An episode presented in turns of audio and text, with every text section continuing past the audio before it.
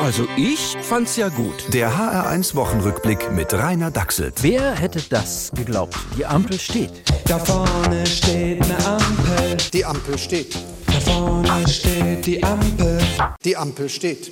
Wir wollen mehr Fortschritt wagen. Ja, aber warum steht die Ampel dann noch?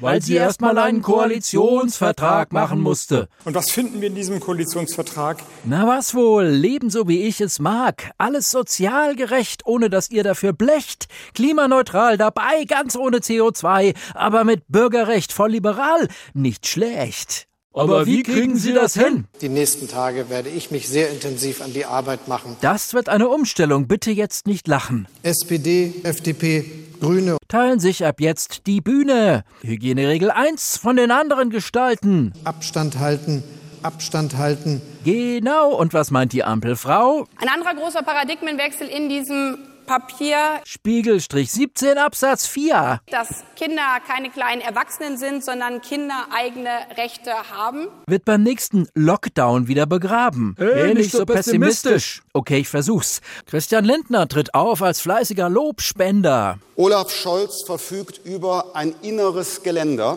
Schön gesagt, so muss man seinen Kanzler loben. Ein Mann wie eine Treppe, aber führt sie nach oben. Und wollen wir dahin? Wir könnten ja mal probieren.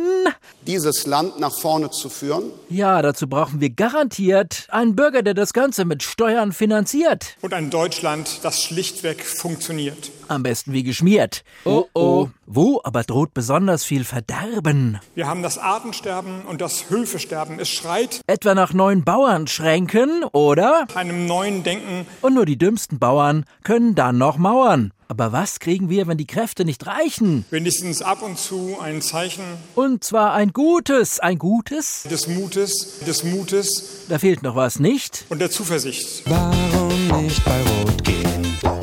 Warum nicht bei Grün stehen? Also ich finde, das sind alles äh, ziemlich gute Fragen. Der HR1-Wochenrückblick mit Rainer Dachselt. Auch als Podcast auf hr1.de. HR1. Genau meins.